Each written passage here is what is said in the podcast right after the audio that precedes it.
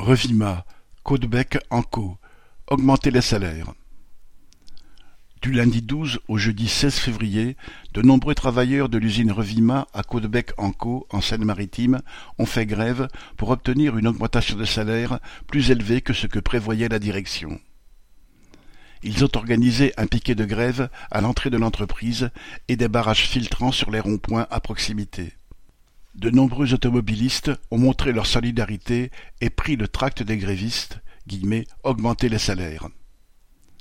Comme l'ensemble des travailleurs, les ouvriers de Revima ont de quoi être en colère.